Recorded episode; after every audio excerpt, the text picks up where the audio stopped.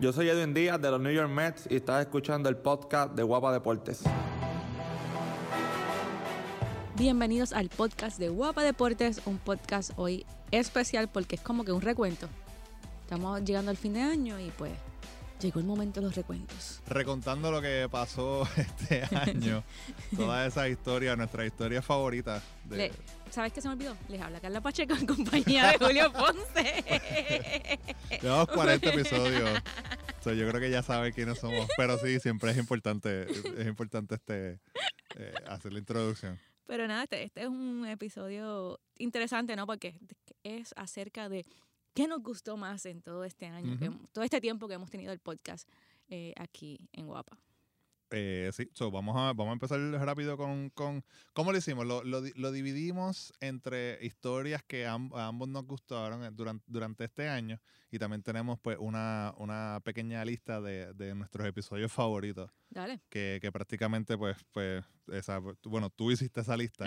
sí, porque tú- yo pensé en el podcast. Sí, sí, sí. Pero, pero igual también cuando la vi, pues estoy bien, eh, muy bien de acuerdo. Agregué solamente uno más eh, de nuestros episodios favoritos, que aunque ca- ca- cada episodio tiene como que una cosa, ¿verdad? Que, siempre nos gustaba. A veces había como que una, una entrevista un debate que tuvimos y fue como que era, la- era, era la parte este, preferida de, de nosotros. Y vamos a empezar con un tema que casi no hablamos mucho, pero es de fútbol. Exacto, casi no Habla- hablamos. hablando, de, hablando del Mundial y es eh, esa eliminación de Alemania en la fase de grupos del Mundial. A ver esta, está el gol para que liquiden, está el gol para que liquiden, señores.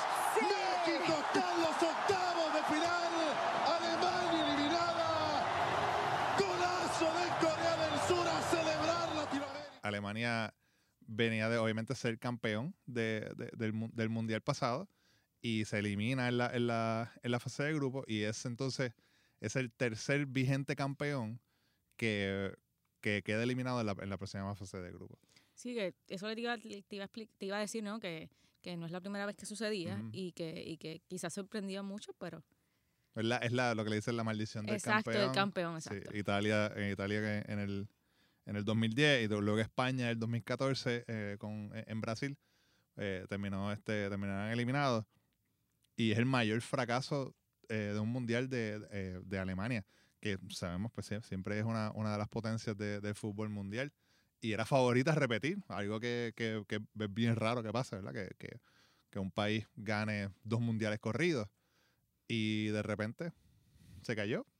México le gana y fue como que fue una fue, Fue la debacle, ¿no? Exacto, y luego después pierde contra, contra Corea, de, Corea del Sur, que, que eso fue ese momento que pierde contra Corea del Sur, son, son dos goles a lo último, o sea, dos goles en el descuento. Eh, eso fue lo que, lo que hizo que Alemania quedara terminado. Y me acuerdo que, me acuerdo que, obviamente, pues para que México pudiese pasar a esa próxima ronda, pues Corea tenía, tenía, que, tenía que ganarle. Porque México había perdido su, su partido ese mismo día, en ese mismo momento, actually, porque esos últimos esa última jornada de la fase de grupo, pues todo el mundo juega a la misma hora para que no haya. pues, si tú pierdes y yo paso y esos arreglos. Y la gente fue a la embajada de Corea en México y le coreaban, coreano, hermano, ya eres mexicano. Por la ayuda que le, que le dieron, ¿verdad? A- a- al equipo.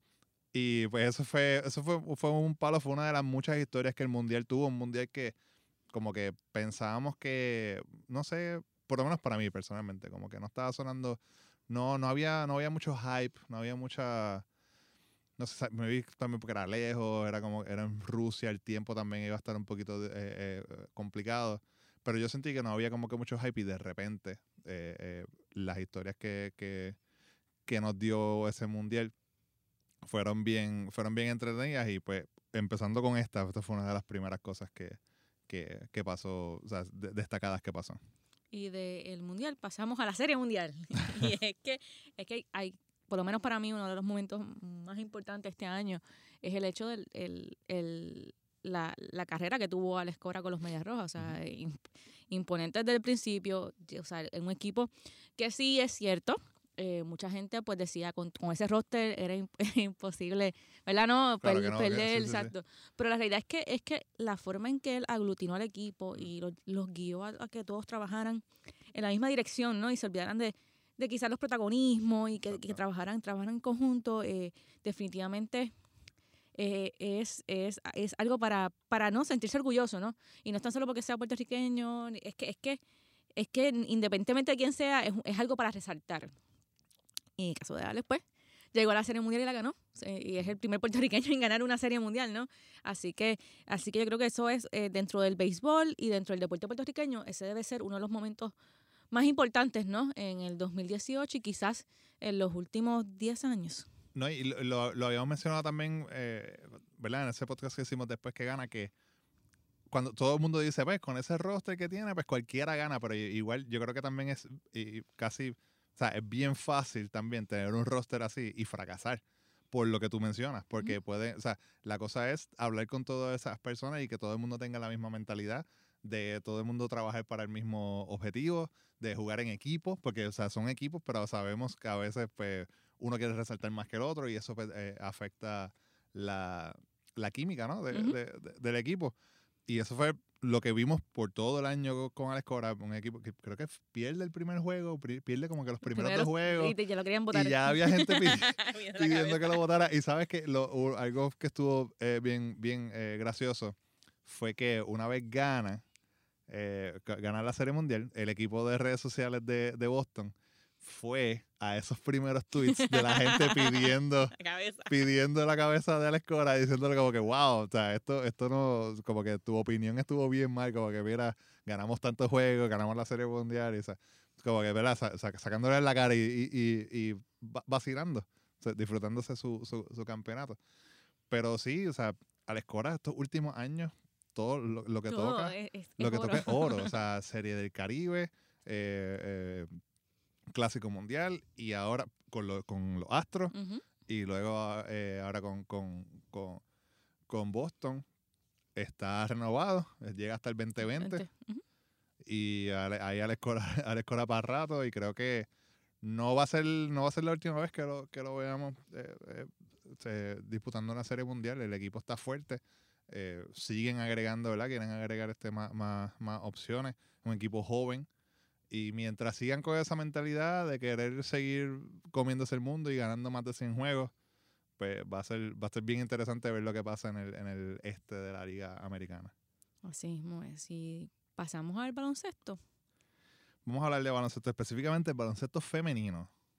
Sí, que, que, que es el que, el que nos, disculpen, pero lo tengo que decir con el pecho ah, ah, inflado, no, no, no puso, o sea, quizás te podría decir que es el, el mayor rendimiento que ha tenido el baloncesto en los Ujú. últimos años y, y, y, y digo que estoy con el pecho inflado porque viene de la selección femeni- femenina, ¿no? Ente- eh, Una, una selección que por años había estado un poquito, un poquito atrás, ¿no? En cuanto a atención Ujú. y ya por fin consiguieron la atención que tanto necesitaban. dominar de manera invicta, invicta el torneo, sin días de descanso, partido grande ante México, Dominicana vendió cara a la derrota y ahora vencen un equipo favorito porque antes de comenzar este choque era el favorito. Sin embargo, los pronósticos se quedaron atrás. Puerto Rico es el nuevo campeón del Centro Básquet 2018. Especialmente ese centro básquet, ¿no? Eh, eh, que se celebró aquí en Manatí, donde eh, terminaron invicta, ganaron la medalla de oro, ganaron todos esos juegos, eh, le dieron una pera en ese último juego a Cuba, o sea, fueron, fue- se- se- ahí escucharon el audio, eh, dominaron a un equipo que, que, que era favorito, esa- ese audio con la narración de, de Emilio Pérez y, y, la- y los comentarios de, de Natalia. Natalia Meléndez. Y, y eso fue como la, la oportunidad también para que la gente viera la calidad de, del baloncesto eh, del baloncesto femenino y que pudieran ir a ver esas- a sus jugadoras. Muchas de estas jugadoras locales, la gran mayoría juegan aquí también, aunque son jugadoras que, que vienen de Estados Unidos, pero juegan a- a- aquí en la, en, en la liga. Y le dio ese boom, ¿no? Que necesitaban esa, e- esas muchachas para luego ir al Mundial en España. Y, y un equipo que, pues, la primera vez que llega y, pues, como que ya aquí siempre se habla como se hablan de los hombres y se hablan de todo y ya es ruta al mundial, ruta al mundial, pero las chicas ya estaban en el, el mundial, desde hace un montón de tiempo. Y bueno, en el mundial pues pasó lo que pasó, sabemos que no, no pudieron no pudieron obtener ninguna victoria, pero eh, igual hicieron uno, uno el, papel los últimos dos juegos, pues fue un papel bien diferente al primer juego que, que fue desastroso, pero ver la manera en que en que se recuperaron, ¿no? Pues fue fue bien Y la manera como, como, tu- como mantuvieron a España, por lo menos en los primeros tres cuartos, ¿no? Que en un momento dado las españolas no sabían qué hacer, ¿no? Para, para ripostar eh, eh, la defensa que estaba, que estaba imponiendo Puerto Rico y la manera agresiva en que estaba jugando Puerto Rico. Incluso eh, se escucharon críticas, ¿no? A que, a que, a que estamos- había demasiado juego físico, pero es que eh, tú no vas allí a, hacer amigos. a ser amigo ni tampoco, o sea, ni tampoco a bail- a bailar un vals. Tú vas allí a, a- a pelear eh, jugada tras jugada, a luchar rebotes y pues si eso es agresividad, pues sí, somos agresivas. Y esa agresividad la vamos a ver entonces seguir esa- esta, esta selección que va a estar, sabemos que se va a mantener activa. eh, hay, va a haber mucha oportunidad de verla eh, y, y hay que salir, hay que ir, hay que ir a verla. Y una de las, en una de las conversaciones que, que tuvimos, si, si mal no recuerdo, fue con Pamela Rosado, que ella mencionaba que, que una de, la- de las oportunidades también entre tener el centro básquet y también tener todas las ventanas de, de- de- FIBA que, que tuvieron eh, que tuvo el equipo masculino pues era una manera para que la gente los viera a ellas dos como, Como igual ujú. o sea, pues, esto es, este es nuestro equipo nacional los, los nenes y, los y las nenas ¿no? Exacto. Y, y, verlos de la misma manera en que, mira, sí, los muchachos están, eh, están en su área, están peleando por su área, están peleando por un, por un pase al, al, al- mundial, eh, ganaron, obviamente, esa, o, pues, tuvieron su participación en estos juegos. eh, y las muchachas, pues, acaban de ganar el centro básquet, van para el mundial también, o sea, tuvieron su participación en, en Barranquilla. Y, fue una buena fue, una- fue un buen tiempo no fue como que ese, ese, ese todos los elementos se combinaron para que la, la gente pudiese ver eh, buen baloncesto nacional y que se dieran cuenta de la calidad de no solamente de la calidad de, de- de- de los muchachos sino de las muchachas también y conocieran a muchas de esas a muchas de esas muchachas. Porque usualmente pues que so- solamente conocían una o dos y ahora pues conocer la historia de- de- del resto de, de, de esas otras jugadoras. Se puede decir que ahora que el 2018 marca un antes y un después en el baloncesto femenino. Y yo espero que, Ujú. se, que, que, que continúe ese crecimiento, que las personas se sigan interesando por el baloncesto Ujú. femenino y que la empresa privada y, y todos aquellos que aportan al deporte comiencen también a aportar al deporte femenino porque es que claro estamos en igualdad, igualdad de condiciones y vamos a las mismas competencias y, y, y, su- y y las muchachas sudan la camiseta igual que los varones y ya es tiempo de, de que económicamente y de atención se les dé trato igual. que hay que darle, hay que también eh, felicitar a Jerry Batista, a su equipo técnico, a su cuerpo técnico, porque hicieron un tremendo trabajo en todos estos, en todos esos eh, torneos. A la licenciada Yanira Lisiaga, amiga del podcast también, que, que estuvo siempre ahí eh, eh, encima de esas muchachas y que todo, o sea, para que todo eh, fuese, estuviese bien. Hizo un tremendo trabajo y, y- y los resultados están. El resultado está, tiene una medalla de oro, una participación en el mundial, inspirando a un montón de, de, de otro- de otros, no solamente niñas, o sea, inspirando a un montón de gente, otro, un montón de, de niños o sea, en general, para querer eh, jugar eh, baloncesto y eso es bien importante. Así mismo es. Y ahora pasamos de nuevo al béisbol. ¿Y por qué estamos brincando de un lado a otro? Es que estamos hablando, estamos haciendo una cronología, ¿no? Eh, de, de temas. Y tengo, tenemos que hablar sobre los debuts de los puertorriqueños en Grandes Ligas. Eh, y yo quiero hablar de dos en específico, y es porque son los que he seguido en la Liga Invernal desde hace mucho tiempo. Y se trata de Noel Cuevas, que debutó con los Rookies de Colorado, y de Yesmuel Valentín, que estuvo jugando con los Phillies de Filadelfia. Y el hecho es que son dos jugadores que que uno lo está siguiendo por mucho tiempo, ¿no? Y, y está con ellos, o sea, viviendo toda su carrera desde que firman, ¿no? Y, y el ver que ellos cumplen su sueño en las grandes ligas, pues a uno les llena de, de orgullo porque uno sabe todo el sacrificio que, que ellos tuvieron, que ellos pasaron para estar donde están ahora mismo. Y lo mejor de todo es que es que uno de ellos estuvo aquí con nosotros. Claro, Y- sí, sí. no, y eh. fue Noel, Noel estuvo aquí hablando con nosotros acerca del café y del café que le hicieron buscar en Starbucks. Como rookie tuvo que Como ir a- rookie, exacto. Tuvo que ir a pedir yo no sé cuántos cafés. ¿Cuántos cafés fueron? un montón. fueron un montón y él con el carrito y... Y lo más importante es que, a pesar, o sea, con todo eso, toda- todavía ellos están aquí jugando la Liga Invernal. O sea, que Ujú. todavía, que, que usted puede ir a verlos Ir a al verlo, parque claro. ahora mismo y, y disfrutarse sus juegos. Eh, y, y ellos están en el proceso de, de regresar a la Grandes Ligas a entrenar y poder, eh, poder hacer el equipo nuevamente. A mí uno de los debuts que, que me gustó y, y, te- y confieso que me, me cogió de sorpresa fue el de Derek Rodríguez. hijo También, de- de Iván. Rodríguez, el lanzador de, de los Giants, que de repente yo llego un día y veo y digo, mira, by the way, el hijo de, de, de Iván. Rodríguez acaba de pichar y pichó, qué sé yo, como cinco entradas y ponchó a tres, una cosa así, o sea, y digo, wait, ¿cuándo este tipo jugaba, cuando este tipo lle- lle- lle- llegó a, a- a San Francisco? De verdad que no, o sea, me cogió por sorpresa, no, Ujú. no, no, no lo había seguido su, su, su carrera Hasta que llegó Grandes Ligas. Hasta que llegó- hasta que lo vi de repente que todo el mundo estaba hablando de él, pero impresionó, tuvo una buena temporada. Eh, cuando eh, tú tienes a- al mejor receptor en la historia de Grandes Ligas. Claro. Digo, muchos dicen que Johnny Bench, pero para mí, no, Iván no, Rodríguez. Este, cuando tienes al, al mejor receptor en la Grandes Ligas, oye, lo que tú tienes que estar, lo que tú tienes que estar lanzando cuando tú subes allá arriba es, estás rayando casi la perfección, ¿no? Claro. Y pero tuvo, tuvo una buena temporada. eh, los Giants pues sí, pues, siguen contando con él. Eh, Batea también, porque o sea, obviamente hasta estar en la Liga Nacional tiene que batear, pero no es un out seguro, porque en ese mismo juego eh, pegó un doble. Así Y que, que, él empezó su carrera co- como jugador, como jugador de posición. ajá, Él hizo la transición aquí con los indios de Mayagüez y entonces eh, en ese, en ese, eh, en ese proceso lo ayuda, lo ayuda pues haber, haber estado aquí con los indios de Mayagüez y se convierte en un lanzador y rápidamente, eh, uno o dos años de haberse conver- convertido en un lanzador, rápido haciendo las mayores. Así que, mira, eh, eso es otro, otro, otro ejemplo de jugadores que están aquí ahora mismo activos en esta liga invernal. Digo, él no está, él, ahora él no, sí, no, pero- él no, pero los otros dos sí. Pero no, y que, que estuvo aquí Exacto, y estuvo aquí lo, jugando. que, lo, que, lo que tardó para dar el brinco fueron dos años. Que Dos igual sea, ahora mismo puede haber un, un chamaco que está jugando y de repente en dos años sea otro del Rodríguez tenga su debut y, y impresione como, como él lo hizo. ¿Quién dice el próximo tema? Vamos a decirlo todos a la misma vez. Porque es un tema recurrente en cada uno de los podcasts. Vamos a hablar de la, la, tem- la temporada especial e histórica que tuvo Edwin Díaz, específicamente esos 57 juegos salvados. As Eddie trying to shut him down. The 2 2. Struck him out. Game over. Mariners win it 4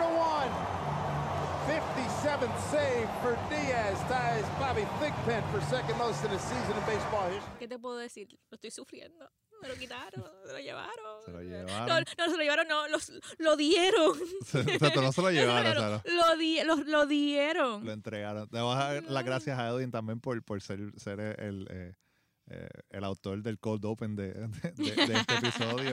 Estuvo por aquí esta semana eh, en, en los programas, estuvo en Pégate, también estuvo, eh, fue entrevistado por, por Kefren, hablando de su, de su fiesta de Navidad que, que, que tuvo aquí, conoció un montón de gente, se tiró un montón de fotos, eh, súper cool, tuve la, tuve la oportunidad de hablar con él uh, un buen rato, preguntarle sobre, sobre la ciudad de Seattle, lo que va, lo que va a extrañar, y, y hablando también pues de, de su... De, de su nuevo este de su, de su nueva etapa con los Mets. Y hablamos siempre de lo mismo que dijimos que lo va a ver más gente Claro. eh, eh, va a estar un poquito más cerca va a tener mucha más comunidad eh, puertorriqueña en los juegos pero esta temporada es, es- es la mejor, una de las mejores temporadas de, un- de un cerrador en la historia de, de, de, de, del MLB 57 de 61 juegos o sea, un, un 93% y yo los vi casi todos. Yo puedo decir que los vi, vi casi todos esos, esos juegos salvados de Edwin Díaz. Y era, o sea, eran, eran, eran dos juegos diferentes. Tú veías un juego que estaba brutal hasta la octava entrada. Y cuando entraba Edwin Díaz, es como que, ok, ahora vamos a ver otro juego más. Usualmente cuando ya llega la novena es como que hay que dar los tres dados para que se acabe. No, era como que ahora vamos a ver el juego. Y era, fue algo totalmente impresionante. Así mismo es. Y los Marines terminaron con 66 y 0. Cuando Edwin Díaz eh, entraba a juego con la delantera. Así que, ay, qué dolor. Ahora va a estar con los Mets. Eso, ese, ese dato está brutal. 66, cada vez que Edwin Díaz llegaba con, con, con, la, con la delantera, exacto, como tú bien decías, Seattle nunca perdió. Nunca perdió. O sea, y lo cedieron. Pero fuera, más allá de eso, o sea, hay que- decirlo, y es que eh, eh, Edwin cuando, cuando lo suben a la Grandes Ligas, él, él decía que él iba a subir para no bajar de Ujú. nuevo, ¿no? Él no iba, él no se iba, él no, él se había puesto como meta no entrar en el ascensor que, que entran todos los jugadores, en, o sea, todos no. La, La gran mayoría, de los- la gran sí. mayoría de los jugadores eh, eh, que pues tienen sus problemas para establecerse. Y él desde un principio siempre dijo, no, yo no voy a ser ese jugador que sube y baja de la Grandes Ligas, y lo cumplió. Las primeras, las primeras temporadas con Seattle fueron, fue- o sea, fueron muy buenas. Eh, y esta otra pues reafirmó lo que todo lo que Seattle vio en él cuando estaba en las, en las ligas menores porque hay que recordar que, que Edwin eh, antes de debutar en las mayores era un abridor Ujú. solamente le dieron unos un mes y medio dos meses para que se acoplara al rol de, de- relevista y ahí fue que lo subieron porque entonces Seattle veía que iba a tener mayor posibilidades de establecerse como relevista y no Claro. se equivocaron No, no, sí. lo que lo que él demostró el, el pasado año es que es que es que él es un él es un taponero no y Ujú. que tiene los nervios de acero incluso en un momento dado llegaron a, a compararlo llegan a compararlo con, con Mariano no Mariano Mariano Rivera, sí. que, que ahora mismo está eh, está está fuerte como un fuerte candidato a entrar al salón de la fama Está, eh, está como un fuerte candidato a entrar al Salón de la Fama con votación perfecta. exactamente Hasta ahora. o sea, hasta ahora El más cerca que ha estado fue eh, Ken Griffey Jr., que hizo 99.3, si no me equivoco.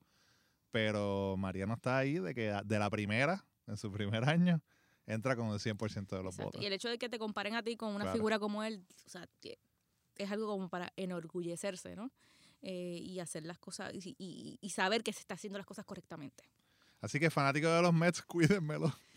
Sí, ya, ya yo me, ya yo tuve, ya yo hablé con él ayer, ayer mismo hablé con él en el Run Derby. Y lo primero que me dijo fue me cambiaron, Carla. Como si, como si tú no te hubieses enterado. Y yo sí lo sé, me dice, ahora me tienes que ir a ver a los Mets. Y yo, bueno, pues, para allá iré en el verano.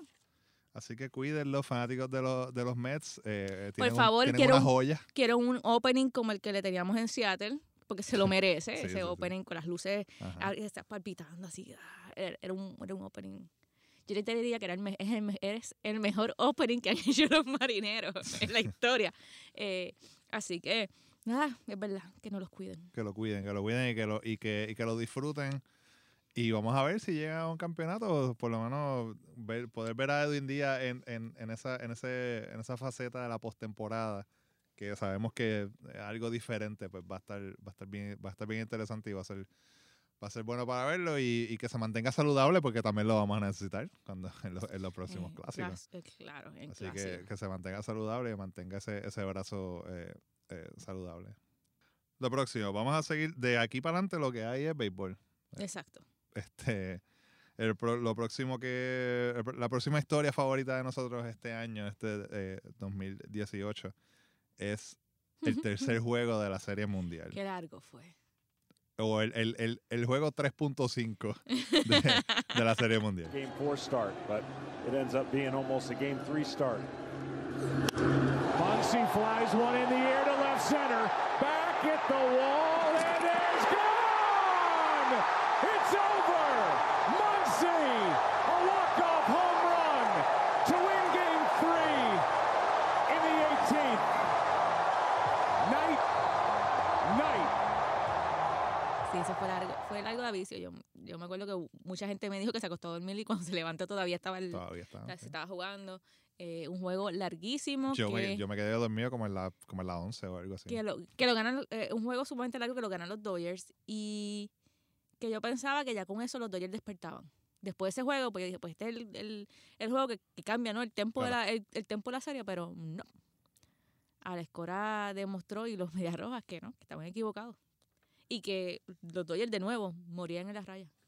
El juego más largo en la historia de la postemporada con 7 horas y 20 minutos. Y esto, haciendo research de, de esto, encontré un dato que está bien brutal. ¿Cuál fue? La Serie Mundial del 1939, entera, completa, fue más corta que este juego. Esa serie, ni- o sea, ninguno de esos, fue- lo- los Yankees barrieron a los Reds y esa serie, ninguno de los juegos duró más de dos horas. Dos horas y cuatro minutos, una cosa así.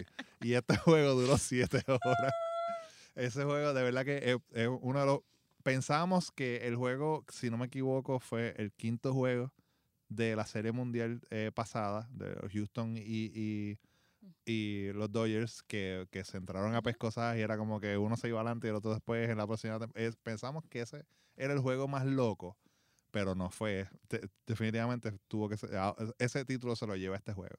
Eh, como hemos hablado, Nathan Eovaldi entra y tira casi un juego completo en, en, en, en relevo. Eh, eh, Clayton Kershaw vino de, de, de bateador emergente. O sea, usaron, ca- cada equipo usó 18, eh, eh, en- entre todos usaron 18 lanzadores. O sea, fue una cosa ridícula. Pero, y se acaba con, con ese horror que escucharon de, de, de Max Monsi en la 18 para después jugar al otro día. Exactamente, para, para después, después jugar. Y la cuestión es que cuando tú le preguntabas, después del juego los periodistas le preguntaban a, a Alex, ¿no? ¿Quién iba a usar el, el próximo juego? Y él decía, bueno, que esté disponible. El que, El que, el, que, el, que, el, que, el, que, pu- el que pueda hacer el trabajo. el que pueda, Eh, y, es que, y es que usa, usa- con tantos, con tantos eh, lanzadores utilizados, pues era, era incierto quién iba, Claro, quién quién- iba a abrir el próximo partido. Pero ah, había que ganarlo. Como tú dices, lo ganaron los Dodgers. Ahí se puso la serie 2 a 1. Eh, la serie, obviamente, terminó yéndose a, a siete juegos. Sabemos que, que se la llevó Boston. Pero la hizo interesante. Y recuerdo escuchar también, recuerdo eh, antes de que empezara la, la, la serie mundial, recuerdo escuchar gente que estaba diciendo como que, pues, usualmente nosotros tenemos una temporada, eh, una temporada, una serie mundial loca y una serie mundial eh, normal. Y pues la, la, año- la año pasada estuvo loca, esta lo más probable sea, sea normal. De- se rompió ese esquema, esta fue súper loca, porque no solamente este juego, o sea, todos los juegos hubo algo, eh, algo loco, llegó a, siete, a, a- a los siete juegos. Y nos regalaron ocho juegos casi de, de- de se- de serie mundial.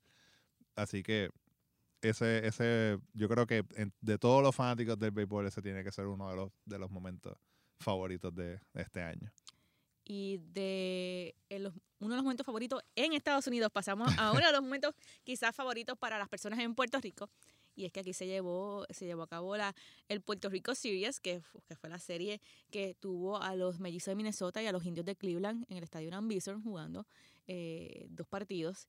Y donde los nuestros brillaron. Uno- unos brillaron un día, otros brillaron otro.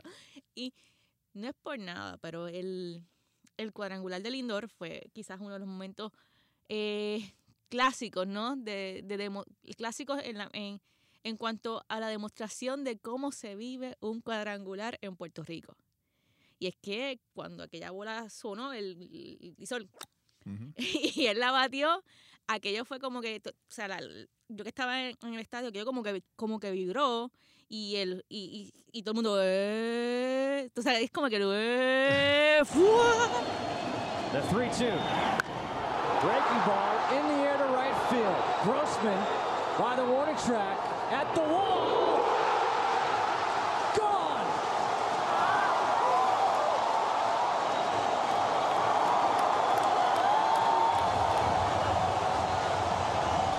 He almost did it to open up the ball game, and now he does it here in the two-run shot by Francisco Lindor in front of all of his fans here in Puerto Rico, and they're calling for a curtain call. En el audio lo, lo- se, se escucha como todo el mundo estaba como que, Sí. porque fue, fue, fue un fly, de verdad, no fue un, no fue un palo, no fue una línea, No, fue no, un no, no. fly. Y era como que esto se va, Sí, no se se, va, va, se va, y, el jardinero se ¡ah! pega, y es como que no estamos seguros. Y hasta, hasta los que estaban narrando como que no están seguros de, de qué va a pasar, hasta que el jardinero cae, que obviamente pues no tiene la bola, y ahí como que la misma, o sea, cayó par de pies detrás de la, de la fue como que perfecto. Y el, el, el mismo Lindor había, int- lo había intentado este, eh, una, una entrada antes que también o sea, dio un palo. Él estaba buscando eso. O sea, Sí, él sí. quería dar su palo al frente de, al frente de su gente, su familia que estaba, que Ujú. estaba allí en, en- en el estadio. Pero, pero sí, ese, ese, ese ¡fua! Sí, no, no. es como que es tan, es tan puertorriqueño porque no, no, en todos los eventos deportivos que tú vas, se escucha. Si, si el equipo está perdiendo, el equipo de baloncesto está perdiendo por dos y viene un tiro de tres con, con nada, un buzzer beater, El FUA. ¡Guau! Me, la recuerdo que cuando me di cuenta que el. FUA era bien, bien puertorriqueño, fue hace muchos años atrás eh, en un juego de los Puerto Rico Islanders, un juego de, de- de- de fútbol en, en el Estadio Lubriel en Bayamón. Un tiro libre y eh, el, el jugador el jugador de aquí, de, o sea, de los Islanders, le pega y la bola entra, eh, mete el gol y era fácil mismo. Fue como que... O sea, ese, ese, ese, y, y pues en los honrones pasa, es como que, eh, eh, no sé, es el, el- Es lo de nosotros. es lo, de- es lo de aquí. Y, y ese, ese, ese honrón fue, fue bien especial. O sea, nosotros estuvimos allí, eso, ese- el estadio estaba a capacidad los dos días, eh, eso- eso- en esos dos juegos. Y que, y que hubo otros honrones, pero que uno de los de nosotros diera ese honrón Sí, fue eh, como fue que especial. fue, Fue, fue- especial. fue- fue más especial porque ahí aunque usted le fuese a Minnesota pero era Ujú. puertorriqueño se lo gozó por, por, por, por ver por solamente por verlo por poder este tener la experiencia de que de, de verdad de, de, de ver, de ver ese horror vimos también como José Berríos eh, la- lanzó un tremendo juego Eh, esa, esa serie estuvo, estuvo bien estuvo bien entretenida ah bueno y uno de esos juegos se fue a 14 16 entradas una cosa así ya estábamos locos, yo estaba ahí, estaba loco por irme ya, porque se acabara. Pero ese, ese, de todas las cosas que pasaron, yo creo que el honrón es como que lo que más caracteriza eh, la emoción que, que dieron esos, esos dos juegos aquí. O sea, además de eso, el ambiente de las gradas, mano. Sí, Yo sí. no, había, yo no he sentido, quizás en el, en el último clásico- que se jugó aquí en Puerto Rico, Ujú. fue el momento en que yo sentí ese ambiente, ¿no? De fiesta, de algarabía, de, de, de- de no dejar que el, que el plenero deje de sonar, ¿no? Claro, que que el, siempre que el suena, pandero, sí, que el sí. pandero siempre suene, no Ajá. importa qué. eh, y, y vuelvo repito, el, el ver el estadio otra vez lleno, otra vez con vida. Eh, para mí, que, que soy fanática de los estadios viejos, este, es, o sea, es, es, es, el- es una expresión más de que el béisbol en Puerto Rico no está muerto. Claro. Las instituciones, pues, tienen que, que tienen que batallar, ¿no? Con, con su supervivencia, ¿no? Su, su sobreviviente, su sobrevivencia. Pero, pero el béisbol sigue vivo. De que a la gente le gusta, le gusta. Sí, le gusta. Sí, y sí. que son personas que apoyan eventos también. Y con eso, pues, tenemos que trabajar. Pero nada, me llevo con los, los panderos, los primeros. Hay unas menciones, ¿verdad? Honorables también en, en- en esta lista. eh, lo- las cuatro medallas de oro de Adriana Díaz en, en los Juegos de Barranquilla. eh, y las ventanas de FIBA, que eso lo hemos hablado aquí un montón de veces. La oportunidad que hemos tenido de, de- de ver a la, a la selección, eh, al, al equipo eh, de baloncesto masculino aquí en el Clemente y ver cómo se llena y toda la cosa. es- eso fue ver cómo cada juego se llenaba pues además de que ayuda, ¿verdad? La actividad económica, ayuda a la federación, sino, eh, nos da un break de, ¿verdad? De, respiro, de- no, de- respiro. sí, no, y un break de, de, exacto, de tener un evento y poder salir. Y pues lo de Adriana Díaz, que para mí se pone como, como la mejor atleta que tenemos en, en- en. Puerto Rico ahora mismo. O sea, eh, no solamente gana, gana eh, las medallas, también queda campeona cuando en, en- en su club eh, de, de tenis de mesa este año. Y no, o sea, definitivamente se, se, se, se convierte en la dura, ¿no? De, de, de la- del atletismo, de- del olimpismo Ujú. eh, eh, puertorriqueño. Y ahora vamos a los momentos para nosotros más importantes en el podcast. Número Así. uno. El número uno es, la, es el episodio, eh, el uno a uno que tú tuviste con, con, con Michelle González. Sí, es que para mí eso es, eso es especial porque he visto la lucha del baloncesto femenino. Ujú. He visto cómo, cómo, cómo jugadoras como Yanira Lisiaga, Natalia Meléndez, por años ha- han, luchado por buscar, por buscar la igualdad. Entonces, dentro de ese grupo de, de- de jugadoras que han, que han luchado también y que, y que han vivido las dos, las dos aguas, eh, es Michelle González y, y Pamela Rosado. Entonces, el hecho de conocer un poquito más a Michelle, el hecho de conocer todos los esfuerzos que, que ella ha hecho, no tan solo por practicar el deporte, sino por, por, por su o sea, por, por hacer su carrera, ¿no? Y cómo ella, ella ha comp- compaginado eh, los estudios, el trabajo eh, y el baloncesto en su vida y cómo ella puede ser un ejemplo para esas, para esas futuras generaciones que, que, que, quieren continuar en el baloncesto y que, y que, y, y que con, con su ejemplo demuestra que no hay nada imposible. A mí lo que me gustó de, de ese episodio es, fue poder estar allí con los headphones y verlas a ustedes dos hablando. Yo, o sea, yo no me metí, yo solamente estaba ahí como que le puse los micrófonos y estamos ready y vamos a grabar. Pero fue, fue bien interesante fue bien- verte trabajar y ver cómo trabajabas la entrevista y, y, y, y- y es- escuchar su historia, ¿no? De, de, de atleta, empresaria, abogada, de cómo, de cómo decide se- ser abogada. Eh, fue, fue, fue, bien, fue bien impresionante eh, poder estar ahí y, y, ser, y poder trabajar el episodio, ¿no? O sea, fue, es uno de mis favoritos. Si no es fue- yo creo que es el favorito de, de- de todo este año. Además de que fue, fue diferente, ¿verdad? Aquí estamos, estamos en el canal, estamos en la cabina. Ese fuimos afuera y era como que Si era otro flow. estábamos peleando con los sonidos de afuera y sí, las clases de Zumba, en el DRD y toda la cosa. Pero, pero creo que eh, eh, además de que es uno de los favoritos, también lo, ¿verdad? La- la- lo- los resultados dicen que fue uno de los favoritos de, de- de ustedes, ¿verdad? La, la gente que nos, que nos escucha.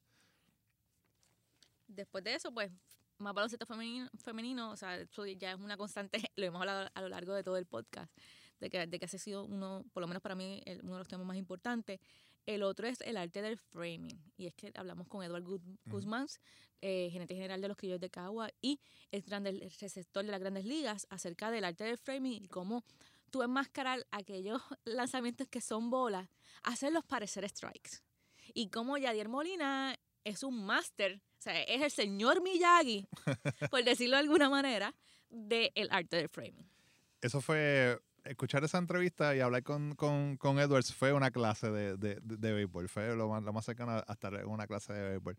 Ver cómo, cómo él lo explicaba, ¿no? Y, y su experiencia como jugador y como coach también y como, y como persona que ha visto a Yadier Molina eh, eh, trabajar de cerca.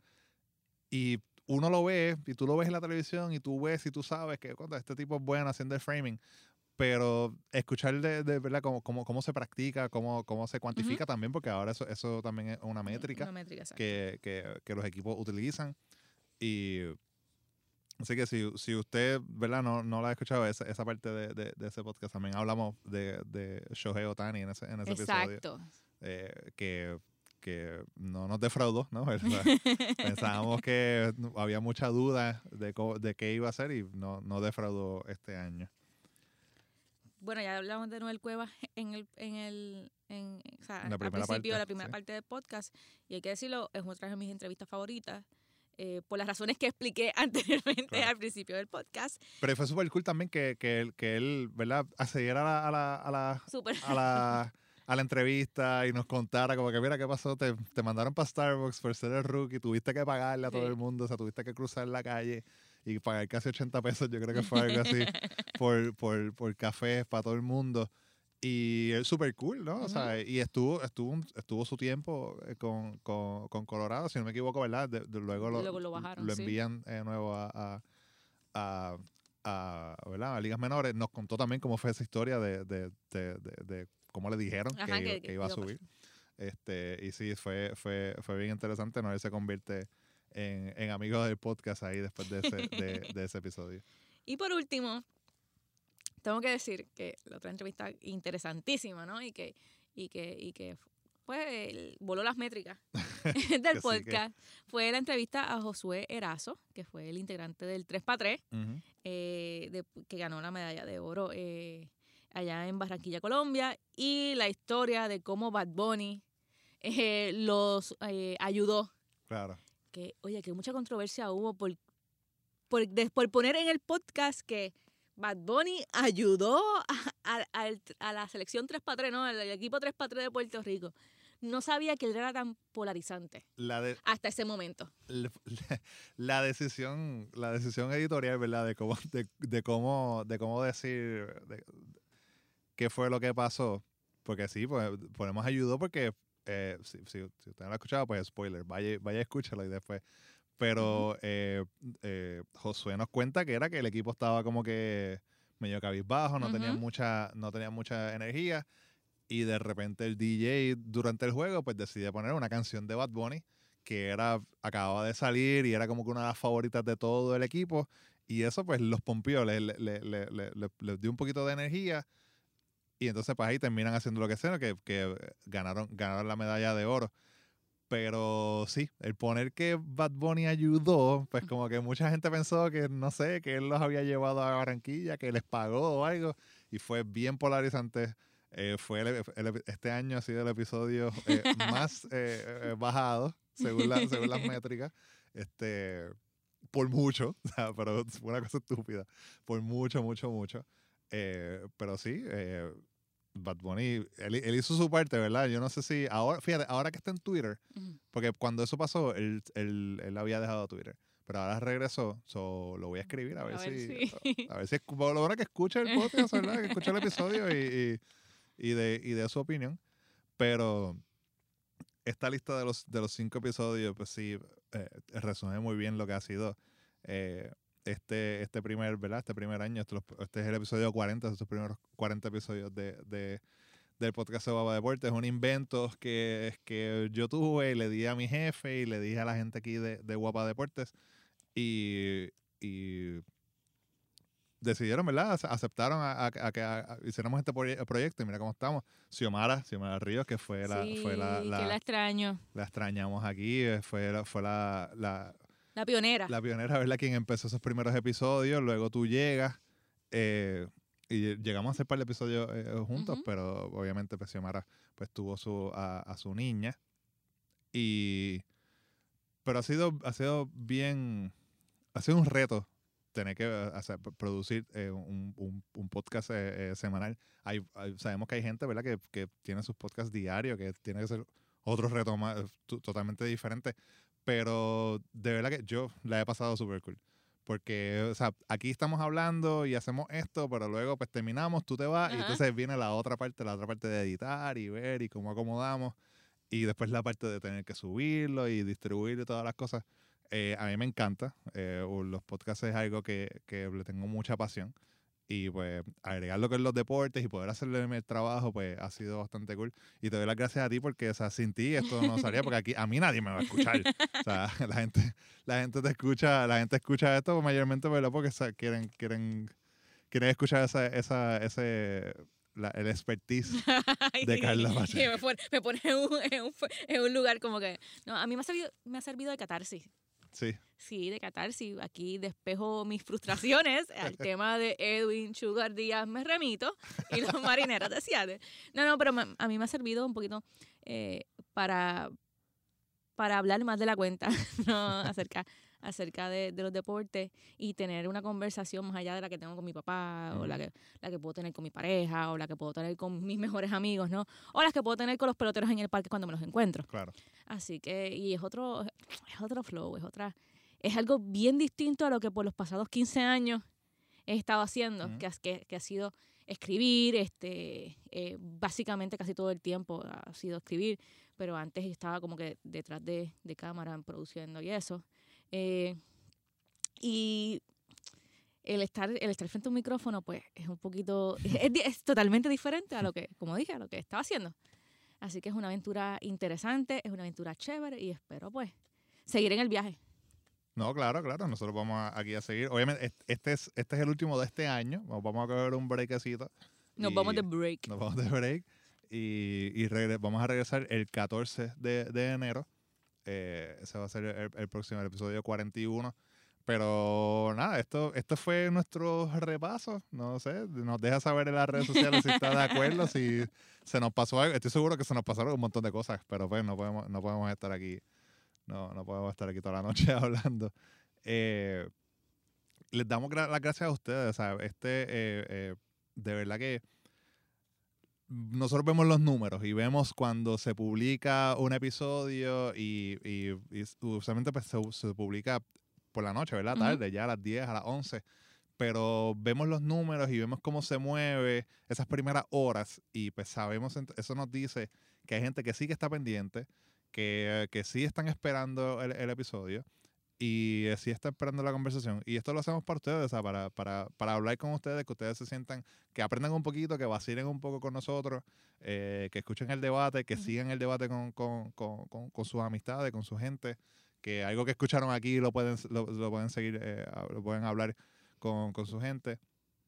Y de- le damos las gracias porque eh, vemos, hemos visto la aceptación de- de- del podcast. Eh, es, un, es algo nuevo, es algo que en Puerto Rico, pues, eh, no todo el mundo está haciendo. Sí, hay, hay, hay, hay varios, pero no todos los medios están haciendo algo así. Y nos dimos a la tarea de, pues, de hacer, como dije, hacer este invento y está quedando bien, tenemos el apoyo y especialmente tenemos el apoyo de ustedes, así que vamos a seguir aquí, esperamos hacer, como dije, este es el 40, vamos a, hacer que el año que viene pues hagamos más de 40 y Dale. empezarlo eh, co- eh, completo. Bueno, y hasta aquí nos trajo el barco. Nos escuchamos el próximo año. El año que porque el viene. año que viene. hasta la próxima.